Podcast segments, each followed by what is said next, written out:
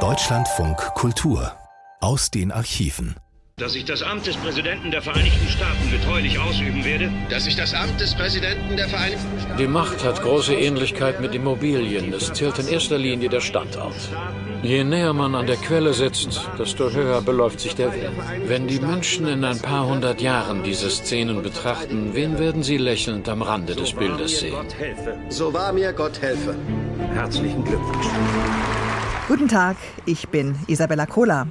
Dass im Weißen Haus zu Washington mit harten Bandagen gekämpft wird, ist nicht erst seit der Netflix-Kultserie House of Cards mitsamt Fiesling Frank Underwood eine Binse. Der da, so finden einige nicht wenige, steht dem Underwood in puncto Fiesheit kaum nach. We have a historic application to mankind.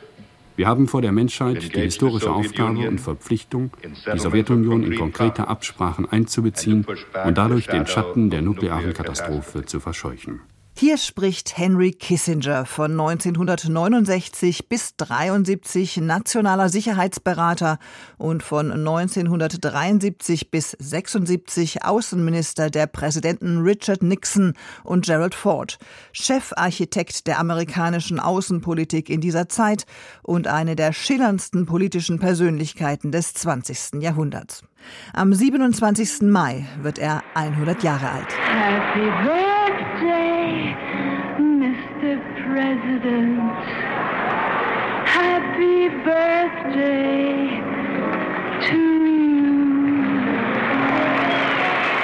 US-Präsident wäre er gerne geworden, konnte es aber nicht wegen seiner deutschen Herkunft. Aber immerhin Jahrhundertpersönlichkeit, nennt den Deutsch-Amerikaner Matthias Döpfner. Für Franziska Augstein ist er in Anlehnung an den Langstreckenbomber ein B-52-Diplomat. Es scheiden sich hier also rechte und linke Geister. Ob es noch was dazwischen gibt? Unser Thema heute. Everyone considered him the coward of the county. He had never stood one single time to prove the county wrong. His mama named him Tommy, but folks just called him Yellow. Something always told me they were reading Tommy wrong. He was only 10 years old when his daddy died in prison. I looked after Tommy cause he was my brother's son. I still recall the final words my brother said to Tommy. Son, my life is over, but yours has just begun. Promise me, son, not to do the things I've done. Von Kennedy bis Obama, er kannte sie alle, ist wandelndes politisches Lexikon, Träger des Friedensnobelpreises, obwohl die Welt ihn nicht immer als Friedensengel wahrgenommen hat. Ist Henry Kissinger, dieser jetzt 100-jährige Mann, der die Weltpolitik der Vereinigten Staaten unter sieben Präsidenten als passionierter Außenpolitiker und Großmeister der Weltdiplomatie jahrzehntelang prägte, ein brillanter Stratege mit historischem Weitblick? Oder doch ein kaltschnäuziger Opportunist, verliebt in die Macht? So klang das an seinem 90. Geburtstag. Er wäre ja gerne selbst US-Präsident geworden, gestand Henry Kissinger Anfang Mai auf einer Veranstaltung zu Ehren von Hillary Clinton. Zugetraut hätte er sich den Job, doch seine Geburt außerhalb Amerikas habe dies leider verhindert. Obwohl es mir die amerikanische Verfassung verwehrte, dachte ich an alle möglichen Tricks, um dies zu umgehen. So kennen ihn die Amerikaner, ein machtbewusster Realpolitiker, dem es auch als Außenminister mehr darauf ankam, seine Ziele durchzusetzen, als ehrlich und tugendhaft zu scheitern. Sein Leben lang misstraute Kissinger hehren Zielen und allzu idealistischem Sendungsbewusstsein, eine Überzeugung, die Kissinger aus seiner Kindheit in Nazi-Deutschland mit nach Amerika brachte und die auch seinen Freund Helmut Schmidt geprägt hat. Als Sohn orthodoxer Juden kam Heinz Kissinger in Fürth zur Welt. Trotz der schlimmen Kindheitserfahrungen hat er die fränkische Stadt später gerne besucht. Über das Leid seiner Familie im nationalsozialistischen Deutschland äußerte sich Kissinger meist zurückhaltend. Es waren schwierige Zeiten, es war, war kein Vergnügen. Aber es hat mir auch gezeigt, wie wichtig die Freiheit ist. Viele seiner Familienangehörigen starben im Holocaust. Der 15-jährige Heinz war 1938 mit seinen Eltern und seinem Bruder rechtzeitig nach New York ausgewandert. Aus Heinz wurde Henry, der in Amerika schnell Karriere machte. Als Hochbegabter durfte er an der Elite-Uni in Harvard studieren. Bald hatte der Mann mit der tiefen Stimme und dem deutschen Akzent den Ruf eines außen- und sicherheitspolitischen Genies. Präsident Nixon holte ihn 1969 als Sicherheitsberater ins Weiße Haus aus. Dr. Kissinger ist auf diesem Gebiet einer der wichtigsten Experten in Amerika und weltweit, lobte Nixon. Dr. Kissinger is perhaps one of the major scholars in America and the world today in this area. Als Sicherheitsberater und später als Außenminister gelangen Kissinger wichtige Meilensteine, die Amerikas Außenpolitik noch heute bestimmen. Die Annäherung an das kommunistische China ermöglichte Kissinger durch seine Geheimdiplomatie. Den Friedensprozess im Nahen Osten stieß er durch seine Pendeldiplomatie zwischen Israel und Ägypten an. Im Oktober 1973 formulierte Kissinger, was seither das Ziel eines jeden US-Außenministers ist, für einen gerechten und dauerhaften Frieden im Nahen Osten Westen zu sorgen. Bringing about a just and decent and lasting peace in the Middle East. Den Friedensnobelpreis erhielt Kissinger 1973 für seine Bemühungen um ein Ende des Vietnamkrieges, eine Auszeichnung, die heftig umstritten war. Zu groß waren die Zweifel an seiner Schuld an der Eskalation des Krieges und der heimlichen Bombardierung Kambodschas. Auch beim Sturz des chilenischen Präsidenten Allende stand Kissinger nicht auf der Seite der jungen Demokratie, sondern unterstützte den späteren Machthaber Pinochet. Für den Realpolitiker Kissinger war Unordnung stets gefährlicher gefährlicher als Ungerechtigkeit. Nicht moralisches Streben schaffe Frieden, so Kissingers Überzeugung, sondern ein kühl kalkuliertes Gleichgewicht zwischen Mächten. Stets verteidigte Kissinger das Gleichgewicht des atomaren Schreckens und entgegnete den Protesten der Friedensbewegung, dass Kernwaffen für den längsten ununterbrochenen Frieden seit der Gründung des modernen europäischen Staatssystems gesorgt haben. Martin Ganselmeier war das. Kernwaffen für den Frieden, sagt der Mann, der als Henry Alfred Kissinger am 27. Mai 1923 in Fürth geboren wurde und dessen Fußballherz bis heute für seinen Heimatverein, die Spielvereinigung Kräuter Fürth, schlägt.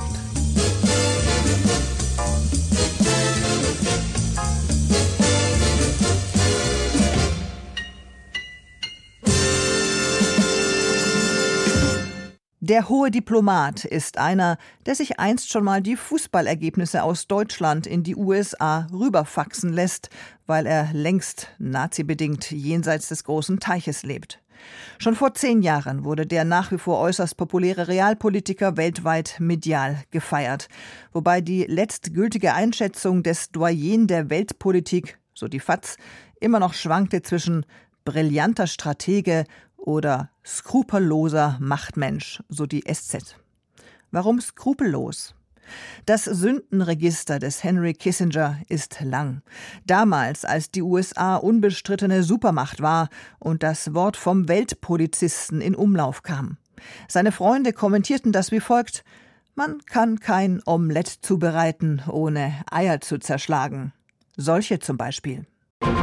Kissinger war entscheidend dafür verantwortlich, dass der Vietnamkrieg sich länger hinzog, als nötig gewesen wäre.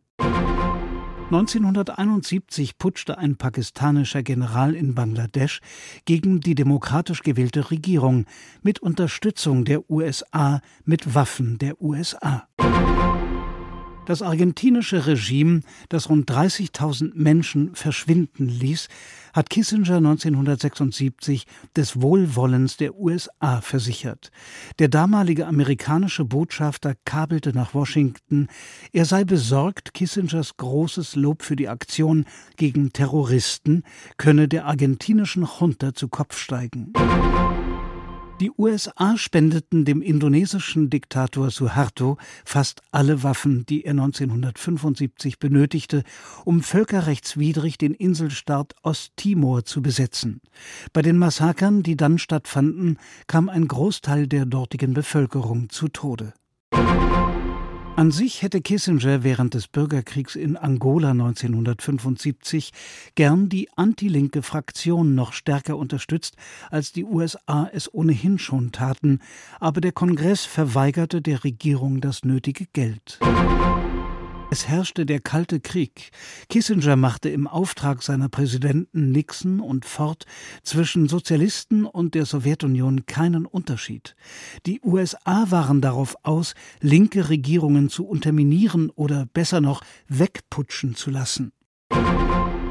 Nachdem in Chile der Sozialist Salvador Allende 1970 zum Präsidenten gewählt worden war, ließ Nixon die CIA gegen Allende vorgehen.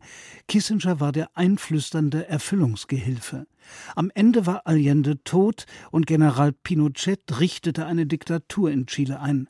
Der berühmte Journalist Harold Evans, einst Chefredakteur der Sunday Times, ist mit Kissinger gut bekannt und meint, was Chile angehe, habe dieser Gewissensbisse.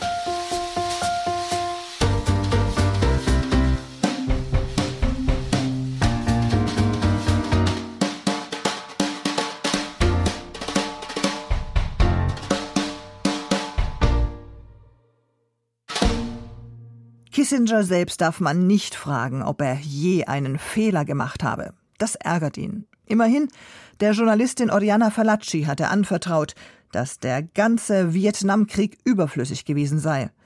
Man darf Kissinger zutrauen, dass er, wenn er allein das Sagen gehabt hätte, diesen Krieg zu vermeiden gewusst hätte. Der Ex-US-Außenminister im Gespräch mit meinem Kollegen Klaus Remme in den Informationen am Morgen im Deutschlandfunk im Jahr 2002. Auch wenn der amerikanische Präsident George Bush erst heute Abend in Berlin eintrifft, angesichts der Vorkehrungen, des Polizeiaufgebots und der Demonstrationen gestern könnte man meinen, er sei längst da. Und auch wenn er nur 20 Stunden bleibt, der Besuch birgt politischen Zündstoff, die Anschläge auf New York und Washington und eindrucksvolle, vorbehaltlose Solidaritätskundgebungen danach sind noch keine neun Monate her. Da sind heute die Stimmen der Kritiker so laut wie selten.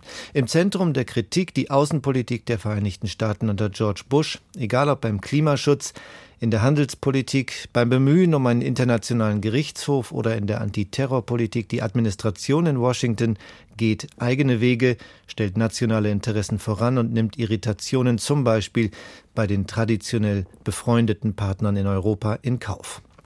Über die Hintergründe dieser Politik habe ich heute in aller Frühe am gestrigen Abend New Yorker Zeit mit Henry Kissinger gesprochen, dem ehemaligen amerikanischen Außenminister, und ihn zunächst gefragt, befinden sich die guten transatlantischen Beziehungen im Umbruch? Ich hoffe nicht und sicher nicht auf Seiten der Regierung, der deutschen Regierung. Man kann verstehen, dass es Meinungsverschiedenheiten gibt über diese Punkte. Aber dass das zu solchen Demonstrationen führen soll, ist enttäuschend. Welche Wirkung haben diese Demonstrationen in den Vereinigten Staaten? Welches Signal wird da empfangen? Die hat man bis jetzt noch nicht gesehen. Oder ich habe sie jedenfalls noch nicht gesehen. Die wurden noch nicht auf unserem Fernsehen gezeigt. In der Klimapolitik gibt es Streit in der Handelspolitik und auch wenn es um den Internationalen Gerichtshof geht. Halten Sie diese Alleingänge der Regierung in Washington für die richtige Außenpolitik? Weil die Handelspolitik ist kein Alleingang. Ich halte die Politik für falsch. Nicht, weil sie ein Alleingang ist, sondern weil sie gegen das Prinzip des freien Handels geht, den, für den wir im Allgemeinen sonst einstehen. In der Klimapolitik hatte der Kongress schon in der letzten Administration mit einer Stimme von 97 zu 0 gesagt, dass das nicht durch den Senat gehen könnte. Man hätte taktisch vielleicht etwas anders vorgehen können, aber im Prinzip waren die Bedenken der Regierung verständlich. In dem Internationalen Gerichtshof, das ist etwas, wo ich im Großen und Ganzen mit der Ansicht der unserer Regierung übereinstimme, wenn auch nicht mit der schrotten Weise, wie die manchmal vorgetragen wird. Herr Kissinger, ist es ein zentrales Problem für die Amerikaner, die unbestreitbare Dominanz dieses Landes für den Rest der Welt akzeptabel zu machen? Nein, Amerika ist das stärkste Land in der Welt, das kann man nicht ändern. Aber man soll nicht die Politik durchführen, in der man auf die Macht besteht. Der Internationale Gerichtshof hat nichts mit der Dominanz der Macht zu tun. Aber es ist sicher ein Problem, einen Konsensus zu finden. Aber das ist nicht nur eine Aufgabe der Amerikaner, das ist auch eine Aufgabe der Europäer. Und es gibt meiner Ansicht nach zu viele Europäer, die in der Differenz mit Amerika ihre Identität sehen. Wie kann dieser Konsens, von dem Sie gerade gesprochen haben, gefunden werden? Man muss auch bedenken, dass die Regierung, einschließlich der deutschen Regierung, alle Versuche machen, einen Konsens zu schaffen. Die Tatsache, dass der Präsident nach Berlin kam, dass er der erste Präsident ist, der im Reichstag spricht, und ist sicher ein Versuch zu beweisen, dass Amerika viel an einer europäischen Politik liegt und dass man auf unserer Seite sicher versuchen wird, die Meinungsverschiedenheiten zu überbrücken. Das entscheidende Datum des vergangenen Jahres, Herr Kissinger, war der 11. September. Washington hat schnell reagiert, militärisch in Afghanistan, aber auch durch zahlreiche Ermittlungen von Behörden wie FBI und CIA. Jetzt wird doch fast in jeder Woche und jüngst erst gestern vor neuen Anschlägen gewarnt durch Dick Cheney, durch FBI-Chef Mueller. Was hat die Antiterrorpolitik von George Bush bisher bewirkt? Es hat auf jeden Fall bewirkt, dass keine neuen Terroranschläge stattgefunden haben. Man hat die Gruppe, die den Anschlag gemacht hat, auf die Defensive gedrückt und äh, es ihnen sehr schwierig gemacht, neue Anschläge zu treffen. Ich halte es nicht für weiß, so viele Warnungen auszusprechen. Das ist kein Beweis, dass die Politik nicht gelungen ist. Bis jetzt haben keine neuen Terroranschläge stattgefunden. Hat diese Antiterrorpolitik für die amerikanische Regierung höchste Priorität? Ja, Sie müssen alle bedenken, dass an sich es leichter ist, Terrorangriffe in Europa zu wagen als in Amerika. Und die Tatsache, dass er sich jetzt ein Jahr lang auf Amerika konzentriert hat, soll niemand auf den Gedanken bringen, dass es notwendigerweise nur in Amerika stattfinden kann. Halten Sie eine Ausweitung äh, dieser Antiterrorpolitik für wahrscheinlich? Das Stichwort Irak ist in vieler Leute Munde. Ich glaube, das ist eine der Probleme, die der Präsident und der Kanzler sicher intensiv besprechen werden. Und ich bin der Ansicht, dass man versucht, alle Versuche unternehmen muss, um zu einem Konsensus zu kommen, was die nächste Phase der Antiterrorpolitik sein sollte. Wenn Sie von der nächsten Phase sprechen, sprechen Sie dann vom Irak? Einschließlich Irak, aber ich sage nicht, dass es deshalb notwendigerweise stattfinden soll.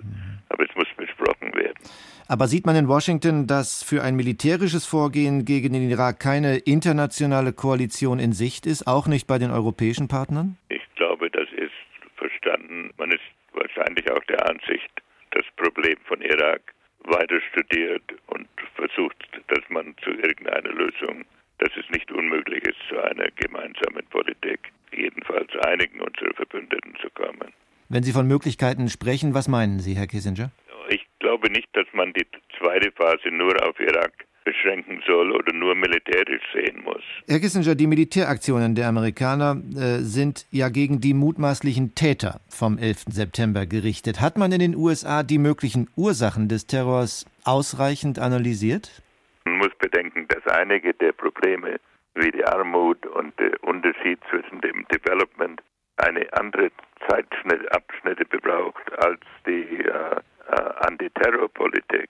Aber welche Herausforderungen stellen sich da mittel- und langfristig? Die Herausforderung stellt sich, dass die westliche Welt den Entwicklungsländern auch zeigen muss, dass wir relevant sind für Probleme außerhalb des Sicherheitsgebietes. Eigentlicher Mittelpunkt der Reise, wenn wir auf diese zurückkommen, von George Bush ist der Besuch in Moskau. Stehen da die Beziehungen mit Russland vor einem Neubeginn? Ich glaube, die Beziehungen mit Russland hatten schon einen Neubeginn. Und ich bin sicher, dass es dort zu einem zu sehr konstruktiven Ergebnissen kommen wird.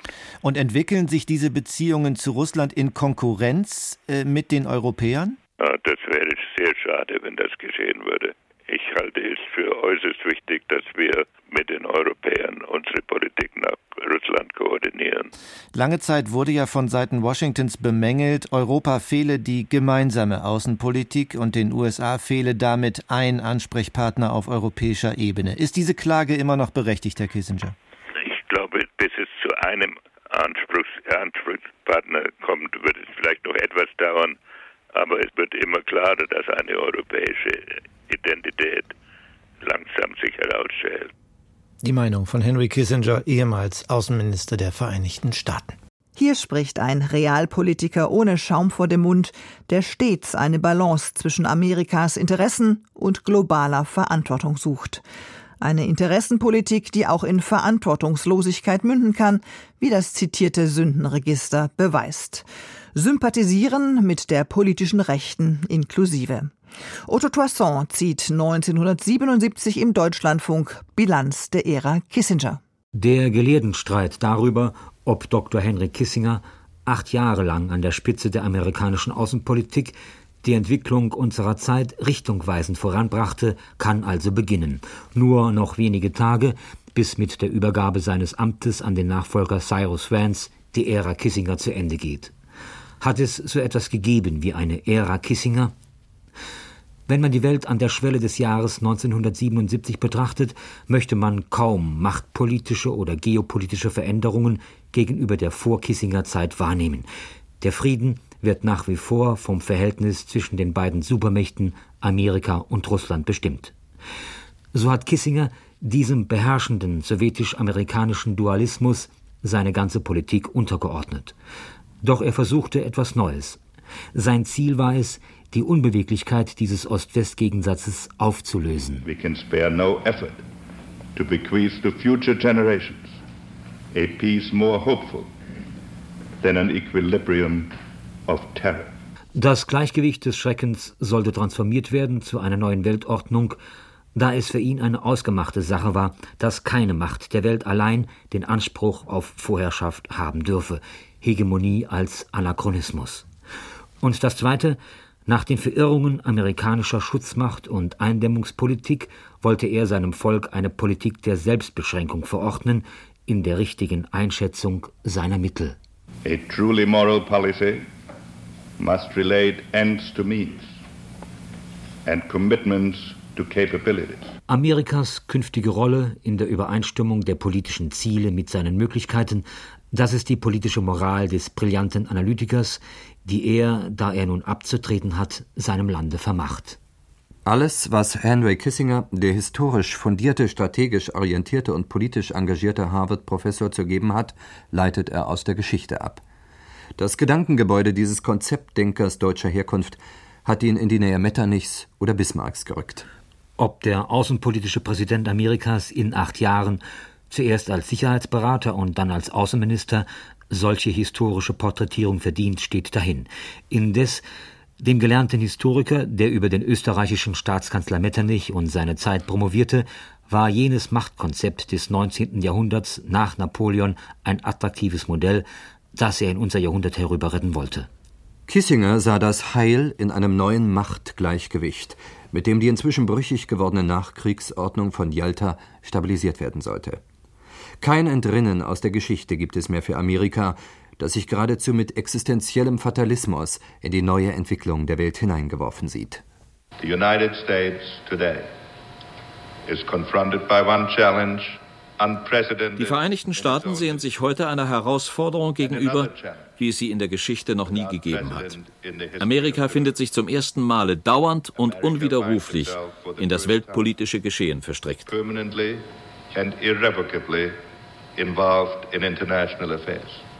Was ist Kissingers Lehre aus der Geschichte? Amerikas Tradition der moralischen Weltsicht, jenes Gefühl der Weltverantwortung aus der protestantisch geprägten Ethik, macht sich Kissinger zunutze. Aus dieser Verantwortung heraus übernimmt er das historische Modell des Gleichgewichts aus der Ordnung des alten Europas. Unsere Gründerväter waren Idealisten, die ein neues Experiment der menschlichen Freiheit begannen. Sie waren aber auch welterfahrene Männer. Sie verstanden etwas vom europäischen Gleichgewicht der Kräfte und wandten dies brillant an, um ihre Unabhängigkeit zu sichern. Aus der historischen Sicht der Dinge folgt Kissingers uramerikanischer Pragmatismus, jener Sicht für das Machbare, was seine Grundhaltung prägen sollte. Dies hat ihm den Vorwurf des Opportunisten eingetragen. Doch in der Welt von heute sah er im Gleichgewicht der Mächte die einzige Chance des Überlebens. Die erste Voraussetzung für die Stabilität ist die Aufrechterhaltung unserer Verteidigung und des Gleichgewichts der Kräfte. Aber das höchste Ziel der Politik im Nuklearzeitalter muss es sein, aus dem sterilen Gleichgewicht eine positive Beziehung des Friedens zu entwickeln. Kissingers Friedensstrategie, die er als Vorsitzender des Nationalen Sicherheitsrates 1969 begann, klingt plausibel. Große Wandlungen hatten sich vollzogen. Die amerikanische Führungsrolle war bedroht durch die Macht der Sowjetunion. What is new today was heute neu ist, ist die Kulmination von 30 Jahren Nachkriegswachstum der industriellen, technologischen und militärischen Macht der Sowjets. Das ist keine Folge einer amerikanischen Politik und das hätte auch durch keine amerikanische Politik verhindert werden können. Das bisherige Konzept der Eindämmung, das nach 1945 die Abwesenheit von Krieg garantierte, hat nicht verhindern können, dass die Sowjetunion zum Rivalen und zum atomaren Komplizen der USA wurde. Kissinger suchte eine neue Politik, um dafür zu sorgen, dass die Sowjetunion nicht ihre Macht zu ihrem Nutzen einsetzte. Mit dem Erwerb nuklearer Technologie und den internationalen Veränderungen durch die Entkolonialisierung trat die Sowjetunion als eine erstklassige Militärmacht hervor. Was die strategische militärische Stärke anlangt, so hat die UdSSR heute eine generelle Gleichwertigkeit mit den Vereinigten Staaten erreicht. Das Gleichgewicht des Schreckens war etabliert. Jede Supermacht hatte die Kapazitäten, die Erde mehrmals zerstören zu können. Damit war die Aufgabe gestellt, vor der sich Kissinger acht Jahre lang unter dem Präsidenten Nixon und dessen Nachfolger Ford sah, nachdem er als Planer der Außenpolitik zum mächtigsten Manne der amerikanischen Regierung wurde. Sein Ziel war es, die wenig erfolgreiche Politik der Eindämmung der Sowjetunion durch eine neue Politik der Einschränkung, der Selbsteinschränkung der Sowjetunion zu ersetzen. Wir müssen nach einem Gleichgewicht der Macht streben, aber wir müssen darüber hinausgehen, um gegenseitige Zurückhaltung, Koexistenz und letztlich Zusammenarbeit zur guten Gewohnheit zu machen. Wir müssen eine neue internationale Ordnung in einer gefährlichen Umwelt stabilisieren, aber unser Ziel muss es sein, den ideologischen Konflikt in einen Prozess des Aufbaus einer besseren Welt zu verwandeln. Das ist es, was Entspannung genannt wird. Zurückhaltung, Restraint, Political Restraint. Dieses Wort von der Mäßigung wird zum Schlüsselwort der Politik Kissingers. Ist es auch zu einem Zauberwort geworden? Sein Ziel einer neuen harmonischen Weltordnung, die über die bloße Stabilisierung des Gleichgewichts hinausgeht, soll durch eine aktive Diplomatie, eben durch eine Diplomatie der Mäßigung erreicht werden. Im Sinne Kennedys eine Welt der Kooperation. Für diese harmonische Weltordnung braucht es politische Prinzipien, die die Beziehungen zwischen den Völkern im Atomzeitalter bestimmen. Achtung der Interessen aller Zurückhaltung bei der Anwendung und dem Einsatz von Macht und Verzicht auf alle Versuche, eine instabile Lage oder lokale Konflikte zum einseitigen Vorteil auszubeuten. Wir waren der Überzeugung, dass sich mit Geduld ein gewisses Grundschema der Zurückhaltung und ein System wohlfundierter Interessen entwickeln lasse, das der Koexistenz eine hoffnungsvollere Dimension geben wird. Dies alles also heißt Entspannung oder mit dem französischen Wort détente, das als Amerikanismus zum politischen Begriff einer Epoche wurde. Die Frage stellt sich, ob Kissingers neuer Versuch einzig und allein Ausfluss jener amerikanischen moralisierenden Verantwortungshaltung war. Kissinger wäre nicht Kissinger, wenn es nicht einen ganz pragmatischen Grund gegeben hätte, das Vietnam-Debakel. Entspannungspolitik und Vietnam sind nicht zu trennen. Was er dann später in seiner faszinierenden und erfindungsreichen Rhetorik Schule des Friedens oder Struktur des Friedens nannte, war völlig eigennützig. Er wollte ein Ende in Vietnam, den Rückzug der amerikanischen Truppen unter Wahrung des Gesichts. Der Auszug aus Vietnam, in monatelangen Geheimverhandlungen mit dem nordvietnamesischen Revolutionär Le Duc Tho als zynisch scheinendes Geschäft ausgehandelt, war nötig, um die Sowjetunion aus dem Spiel zu halten. Dies gelang dem Sicherheitsberater Nixons. Dann sein zweiter Schritt, die Stabilisierung des Gleichgewichts des Schreckens, was zum eigentlichen Inhalt seiner Politik wurde. Unter der Schiffer Salt ging es um die Zähmung der zerstörerischen Kraft des Atoms. Dies gelang nicht dem Außenminister Nixons und Fords. Im Zeitalter der nuklearen Sättigung erschien Kissinger jede weitere Rüstung als strategischer Unsinn, da jeder den anderen gleich mehrfach zerstören könnte. Weiterer Zuwachs an militärischer Macht, so glaubte er, lässt sich politisch nicht mehr umsetzen. Ebenso sinnlos erschien es ihm, im nuklearen Bereich militärische Operationen überhaupt zu erwägen, eine Diskussion, die sich jetzt am Ende der Kissinger-Ära unbegreiflicherweise neu belebt. Einfrieren der Raketenrüstung war der einzige Ausweg aus der Sackgasse. Auf exakte Gleichgewichtslage kommt es nicht an. Eine Theorie, die ihm die Kritiker seiner Salt-Politik vom ausreichenden groben Gleichgewicht ankreideten. So entwarf er im Stile seiner undurchdringlichen Geheimpolitik jene Salt-Absprachen mit Moskau, deren Inhalt nur wenige genau kennen. Doch dieses atomare Sicherungsnetz ist unvollständig. Bei seinem letzten Besuch in Moskau, genau vor einem Jahr, erlebte Kissinger eine Schlappe, von der er sich nicht mehr erholte. Tiefer Pessimismus hat ihn seither ergriffen. Seine Warnung vor einem endgültigen Scheitern eines nuklearen Rüstungsstopps klingt düster. Wenn die SALT-Verhandlungen fehlschlagen, dann kann uns ein beschleunigter weiterer Ausbau innerhalb der nächsten fünf Jahre bis zu 20 Milliarden Dollar kosten. Es wäre eine in tragischer Weise verfehlte Chance. Denn in diesem Klima eines neuen Wettlaufs wäre es schwierig, neu zu verhandeln. Die Spannung würde zunehmen. Beide Seiten werden ihre Mittel vergeuden. Was aber das Schlimmste ist, sie werden die Risiken eines Nuklearkrieges vergrößern. Denn die beiden Supermächte könnten es nicht vermeiden, dass bei einem atomaren Schlagabtausch 100 Millionen Menschen sterben müssten. Avoid 100 million dead in a nuclear exchange. Das vorläufige Scheitern von Kissingers Sort-Politik hatte im Gefolge einen weiteren Fehlschlag seines großen Konzepts. Die Sowjetunion war nicht gewillt, sich an die Grundregel der Détente zu halten, nämlich auch unterhalb der Atomschwelle auf Expansion in der Welt zu verzichten. Nach Kissinger sollte dies die Bestrafung Moskaus auslösen. Unsere Politik war immer darauf ausgerichtet, eine sowjetische Expansion zu verhindern aber auch ein System von Beziehungen aufzubauen, in dem die Sowjetunion bei Aggression immer mit Strafen rechnen muss und das demnach Anreize für eine Zurückhaltung bietet. Das Beispiel Angola wurde für Kissinger zum Testfall und der Erfolg der sowjetischen Intervention über Kuba zugunsten einer radikalen afrikanischen Befreiungsarmee zum Präzedenzfall. Wenn eine Großmacht in einem örtlichen Konflikt das Kräfteverhältnis durch ihre militärische Intervention verändert, dann ist ein gefährlicher Präzedenzfall mit ernsten Folgen gesetzt, selbst wenn die Intervention in einem fernen Gebiet erfolgt.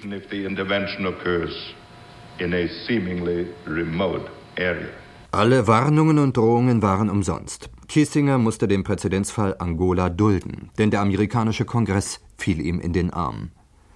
Nach der Salt-Niederlage nun das Scheitern in Angola. Die Rolle des Weltpolizisten schmeckte Amerika nicht mehr. Gewiss, Kissinger selbst hatte der Politik des Aufpassers längst Lebewohl gesagt. Dennoch hätte in seinem Konzept des Gleichgewichts eine sowjetische Expansion auch über eine Befreiungsbewegung verhindert werden müssen. Und dies für Kissinger ganz neue Töne aus den Prinzipien einer moralischen Politik. So enthüllt sich in der Schlussphase seines Wirkens im vergangenen Jahr ein anderer Kissinger. Der vom Abstieg bedrohte Staatsmann, von einer pessimistischen Weltsicht geplagt, zweifelt an den Möglichkeiten der Großmächte zum Beherrschen der Krise. Unbehagen weit und breit, drohender neuer Rüstungswettlauf, Nord-Süd-Konflikt, der Hass der zu kurz gekommenen auf dem Wohlstand Lebenden. Angesichts vielfachen Scheiterns in politisch-strategischer Sicht legt sich Kissinger eine eigene politische Moral zurecht. Wir müssen lernen, Außenpolitik zu betreiben, wie dies andere Länder immer tun mussten, in dem Wissen, dass das Erreichbare immer hinter dem Ideal zurückbleibt. Wieder ist es die Geschichte, aus der er Anregung bezieht. Für ihn ist das eigentliche Amerikanische die Kombination von Moral mit Pragmatismus, von Moral mit der Praxis. Von Anbeginn ihrer Geschichte haben die Amerikaner geglaubt, dass dieses Land eine moralische Aufgabe und Bedeutung habe, die seine militärische und wirtschaftliche Macht übersteigt. Amerika hat international immer dann seine größte Wirksamkeit erzielt, wenn unsere idealistischen und pragmatischen Traditionen in Übereinstimmung waren. Die große rhetorische Bedeutung die moralisches Verhalten in der Politik am Ende der Laufbahn Kissingers erhielt, in vielen Reden des vergangenen Jahres formuliert, hat auch seinen Grund in den chaotischen Erfahrungen Amerikas während des letzten Jahrzehntes, von denen die Perversion amerikanischer Weltverantwortung in Vietnam wohl die schmerzlichste war. We must always keep in mind wir dürfen niemals vergessen, dass wir vor anderthalb Jahrzehnten unter den Bannern moralistischer Schlagworte zu Abenteuern antraten, die unser Land spalteten. Erst jetzt haben wir wieder begonnen, unsere Verpflichtungen auf unsere Fähigkeiten auszurichten. Wir müssen uns erinnern, dass die feierliche Anrufung hochfliegender Prinzipien in unserer Geschichte oft zu Verzicht und katastrophalem Übereinsatz geführt hat. Aus diesem Trauma folgt Kissingers Frage, was ist Moral in der Politik? Kann es noch einen Einsatz um jeden Preis geben? Kissinger fragt, ist es moralischer, das Unerreichbare anzustreben und es nicht zu erreichen? Oder nur die Zusagen zu machen, von denen wir wissen, dass wir sie auch einhalten können? Kissinger gibt selbst die Antwort. Fern von jedem Idealismus predigt er eine Moral der Praxis. Was nützen alle Versprechungen, wenn sie nicht eingehalten werden? Vietnam schreckt. Wir benötigen einen ausgereiften Sinn für die Mittel unserer Politik, damit wir nicht Wunschdenken an die Stelle des Erforderlichen setzen. Der letzte Prüfstein für die moralischen Grundlagen unserer Außenpolitik sind nicht nur die Werte, die wir proklamieren, sondern auch die Dinge, die zu verwirklichen wir bereit und fähig sind. Das Testament des Dr. Kissinger, vielleicht ist es dies, die Warnung vor der Überschätzung Amerikas. Am Vorabend einer neuen Regierung, die unter Jimmy Carter vorgibt, eine moralische Politik betreiben zu wollen, misstraut Kissinger vor seinem Abschied allem Irrationalismus. Nur in Übereinstimmung mit seinen Möglichkeiten kann Amerika seine Rolle finden. Today, for the first time in our history, Heute stehen wir zum ersten Mal in unserer Geschichte vor der Tatsache, dass die Herausforderung unbegrenzt ist.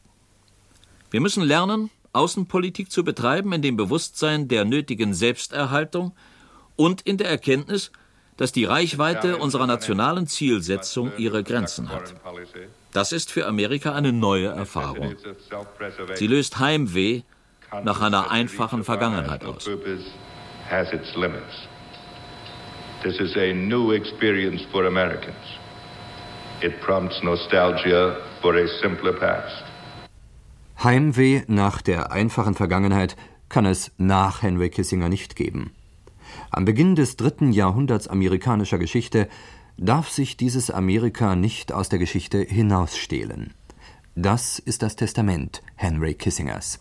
Dies nachzulesen, zum Beispiel in der letzten Nummer des amerikanischen Nachrichtenmagazins Time vor der Jahreswende unter dem Titel Prinzip und Pragmatismus. In 500 Zeilen eine Weltsicht für das kommende Amerika.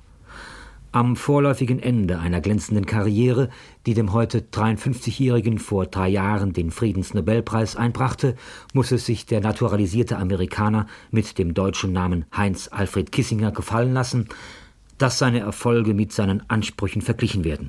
Kissinger wäre an Kissinger zu messen. Es wäre zu prüfen, ob der großartige Diplomat und Unterhändler, der unermüdliche Arbeiter und der kreative Denker seinem Ideal einer neuen Weltordnung nahegekommen ist. Es sieht nicht so aus. Seine Erfolge waren punktuell. Er gewann seine spektakulären Siege stets auf dem Höhepunkt der Krise, erzielt mit einer hektischen Reisediplomatie rund um den Erdball, wie gehabt in Vietnam, im Nahen Osten und jetzt noch in Südafrika. Doch seine Schlichtungen da und dort waren ebenso wenig endgültig, wie seinen brillanten Formulierungen ein umfassendes Konzept zugrunde lag. Das intellektuelle Monstrum aus Harvard gab Denkanstöße. Doch die Weltordnung zur Garantie des Überlebens steht noch aus. Kissinger ein zweiter Metternich. Das Urteil der Geschichte ist noch nicht gefällt. Das Testament des Dr. Kissinger. Otto Toissons Analyse im DLF war das. Ein Radioschatz, gehoben in dieser Ausgabe von Aus den Archiven von Deutschlandfunk Kultur.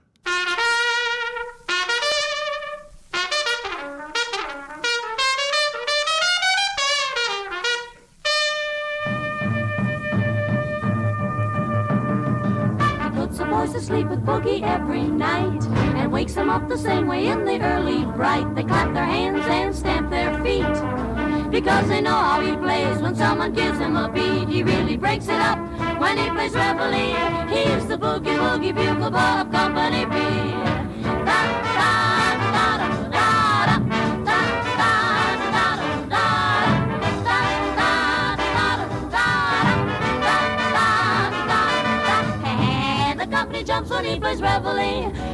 boogie woogie bugle boy of Company B. Das letzte Urteil der Geschichte über den vielleicht zweiten Metternich, über Henry Kissinger, ist also noch nicht gefällt. Mit seinem Vorschlag auf dem jüngsten Weltwirtschaftsforum in Davos, die Front im ukrainischen Krieg entlang der Vorkriegslinien einzufrieren, hat er sich keine Freunde gemacht. Was Kissinger in den Augen seiner Kritiker auch verdächtig macht, ist die Vorstellung in Metternichscher Tradition, dass man Diplomatie besser unter Ausschluss der Öffentlichkeit betreibt. Immer noch und teilweise ja zu Recht, ist Kissinger innerviert angesichts der Tatsache, dass demokratische Regierungen ihre Politik auch im Hinblick auf die Wünsche gestalten, die sie den Wählern unterstellen. Diplomatie, findet er, ist eine Sache für ganz wenige. Leute, die sich international miteinander im Geheimen absprechen und erst dann an die Öffentlichkeit gehen, wenn Verträge und Gedanken schon so gut wie ausformuliert sind. Zum Beispiel mit einem Buch.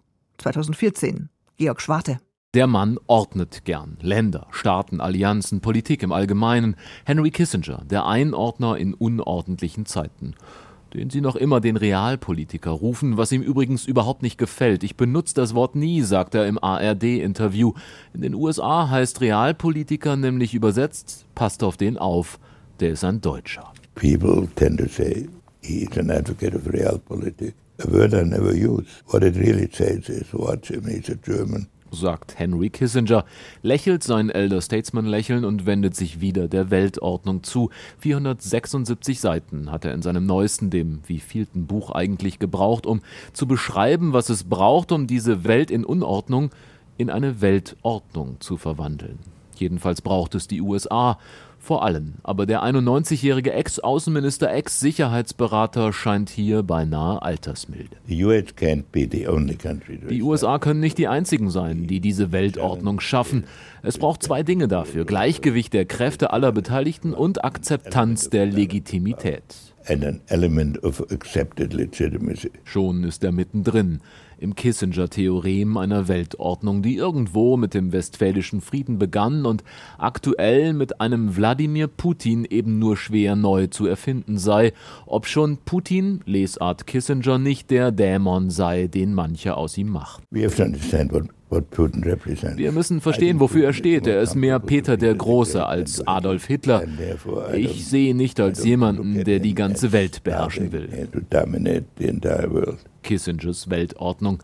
Ein Brocken von Buch für einen Felsen, von Thema, neun Kapitel und immer wieder seine Frage, was ist der Platz der USA in der Ordnung der Welt? We cannot occupy countries in order to engage in nation building. Man könne keine Länder besetzen, um daraus Nationen, Demokratien zu machen, sagt ausgerechnet der Mann, der einst George W. Bush während des Irakkrieges wieder und wieder beriet, der Mann, der heute übrigens ganz Stratege den Iran bei der Suche nach einer Weltordnung für gefährlicher hält als die Terroristen des sogenannten Islamischen Staates. From a geostrategic point of view, von einem strategischen Standpunkt aus ist der Iran das größere Problem. Ein Konflikt mit den IS-Terroristen ist eher zu handhaben als einer mit dem Iran. Das Thema so sperrig wie Kissingers Art zu schreiben, aber, so befand der Kritiker der New York Times, jeder neue US-Abgeordnete sollte bevor er den Schwur leistet, so lange eingeschlossen werden, bis er diese 476 Seiten Weltordnung Kissingers gelesen habe. Der übrigens gerade erst bekannte Hillary Clinton könne er sich als US-Präsidentin im Rahmen seiner Weltordnung durchaus vorstellen. Um allerdings gleich nachzuschieben, dass er jetzt wohl etliche republikanische Freundschaften verloren habe, ein vermutlich überschaubarer Preis auf dem Weg zur Ordnung der Welt à la Kissinger. Putin mehr ein Peter der Große als ein Adolf Hitler? Vielleicht heute 2023 nochmal aktualisieren. Und zu guter Letzt, wenn man über Henry spricht, muss man auch über Helmut sprechen. Helmut und Henry waren so etwas wie beste Freunde mit denselben Hobbys. Aus alten Harvard-Zeiten. Helmut Schmidt und Henry Kissinger, auch nach der Zeit im Amt, ein enges Band, sie stets verbannt, bis zu Schmidts Tod im Jahr 2015. Wenn er jemals in ein fremdes Land gehen müsste, dann ginge er in die USA, so schrieb Helmut Schmidt 1987 in seinen Betrachtungen zur internationalen Politik, Menschen und Mächte. Die Nachkriegszeit war es, die Helmut Schmidts Haltung zu den USA lange bestimmte. Die humanitäre Unterstützung der deutschen Bevölkerung durch die USA, die Berliner Luftbrücke und der Marshallplan, mit dessen Hilfe ganz Westeuropa, nicht nur Deutschland wieder auf die Beine kam, imponierten ihm. Ehemaligen Kriegsgegnern so zu helfen, helfen, schrieb Schmidt 1987, das hätte kaum ein anderes Volk der Welt zustande gebracht. Ende der 50er Jahre entwickelte Schmidt einen ganz persönlichen Draht in die USA. Er besuchte in Harvard ein Seminar mit einem jungen Historiker namens Henry Kissinger. Kissinger erinnert sich. Helmut Schmidt und ich trafen uns in den 50er Jahren, als Deutschland verwüstet und isoliert war. In all den Jahrzehnten seitdem repräsentierte er für mich ein Deutschland von historischen Werten, das sich den Hauptaufgaben unserer Zeit widmete, das ein tiefes Verhältnis mit Amerika verband, aber über diese politischen Beziehungen hinaus für Freiheit und Menschenwürde stand. Und Helmut war ein Vorbild und die Welt würde ihn vermissen. Helmut und Henry, wie sie sich seitdem nannten, blieben lange über ihre aktive politische Zeit hinaus im Gespräch. Als langjähriger Verteidigungspolitiker hatte Schmidt ein klares Bewusstsein dafür, wie wichtig das Bündnis mit Amerika für die Europäer war, nicht nur für Deutschland. Deshalb seine wichtigste sicherheitspolitische Initiative, der NATO-Doppelbeschluss. Die Sowjetunion installierte Ende der 70er Jahre eine neue Generation atomarer Mittelstreckenraketen, die auf Westeuropa gezielt waren, nicht jedoch auf die USA. Schmidt befürchtete, die Fähigkeit der Sowjetunion, Westeuropa atomar angreifen zu können, ohne dabei die Schutzmacht USA in Mitleidenschaft zu ziehen, könnte auf Dauer zu einer Entkopplung der amerikanischen von den europäischen Sicherheitsinteressen führen. Schmidt drängte daher auf den NATO-Doppelbeschluss, der die Aufstellung amerikanischer Mittelstreckenraketen in Westeuropa vorsah und dies mit einem Verhandlungsangebot an die Sowjetunion verband. Das führte zunächst zunächst zu einem Zerwürfnis mit der Carter-Administration, die ihr strategisches Verhältnis zur Sowjetunion nicht belasten wollte. Es kostete Schmidt und die Europäer einiges an Mühe, Carter schließlich ins Boot zu holen. Dieser beklagte sich in seinen Memoiren über das oberlehrerhafte und arrogante Auftreten Helmut Schmidts. Schmidt wiederum machte keinen Hehl daraus, dass er den idealistischen Carter für naiv hielt. Seit dieser Zeit deutet sich eine zunehmende Distanz Helmut Schmidts zu den USA an. In seinen Büchern tauchen immer wieder die Begriffe Stimmungsdemokratie und Fernsehdemokratie auf. Schmidt konnte als teils autoritärer, teils elitärer Technokrat nichts mit der sehr viel unmittelbareren Ankopplung amerikanischer Wähler an ihre Politiker anfangen. Obendrein war der Sprung vom trockenen Präsidenten Ford, mit dessen Außenminister Kissinger Schmidt sich blendend verstand, zum euphorisch idealistischen Carter für Schmidt schwer zu verdauen. Auch dessen Nachfolger, dem auf einer Popularitätswelle schwimmenden Republikaner Ronald Reagan, konnte Schmidt nichts abgewinnen.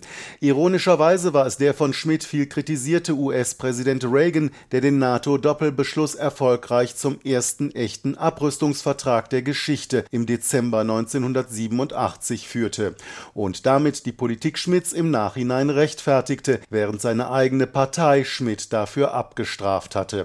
In den letzten Jahren hatte sich Schmidt immer mehr mehr zu einem Amerika-Skeptiker gewandelt. In seinem letzten großen Interview in der ARD verstieg er sich sogar zu der These, der amerikanische Präsident sei nicht weniger gefährlich als Putin. Jeder Chef eines so großen Landes wie Russland ist genauso gefährlich wie jeder Chef in Amerika. Doch Schmidt hatte weiterhin viele Freunde in den USA. Henry Kissinger sagte einmal halb scherzhaft, er hoffe, vor Schmidt zu sterben. Er wolle in keiner Welt leben, in der es keinen Helmut Schmidt gebe. Nun muss er es doch. Eine transatlantische Freundschaft. Markus Pindur war das. Wir schauten an seinem 100. Geburtstag auf Leben und Wirken des US-Außenpolitikers Henry Kissinger. Kein volles Bild vielleicht, aber ein Mosaiksteinchen. Ich bin Isabella Kohler und sag Tschüss bis zum nächsten Mal. Dann mit noch einem temperamentvollen Original, nicht auf dem diplomatischen Parkett, sondern im literarischen Quartett. Sie ahnen es, mit dem Literaturkritiker Marcel Reich-Ranitzky, der vor zehn Jahren starb. Und zu guter Letzt, was Henry Kissinger über Helmut Schmidt sagt, das sagt auch etwas über ihn. Für ihn hing sein Lebensweg nicht vom Amt, sondern von seinem Gewissen ab. Am Ende seines Lebens versinnlicht er unsere vornehmsten Werte. Er war eine Art Weltgewissen. Treating girls like a yo-yo is a no-no of a monumental kind. If playing with your string happens to be your thing, It's easy to say to both, oh, never mind. And get me waking up.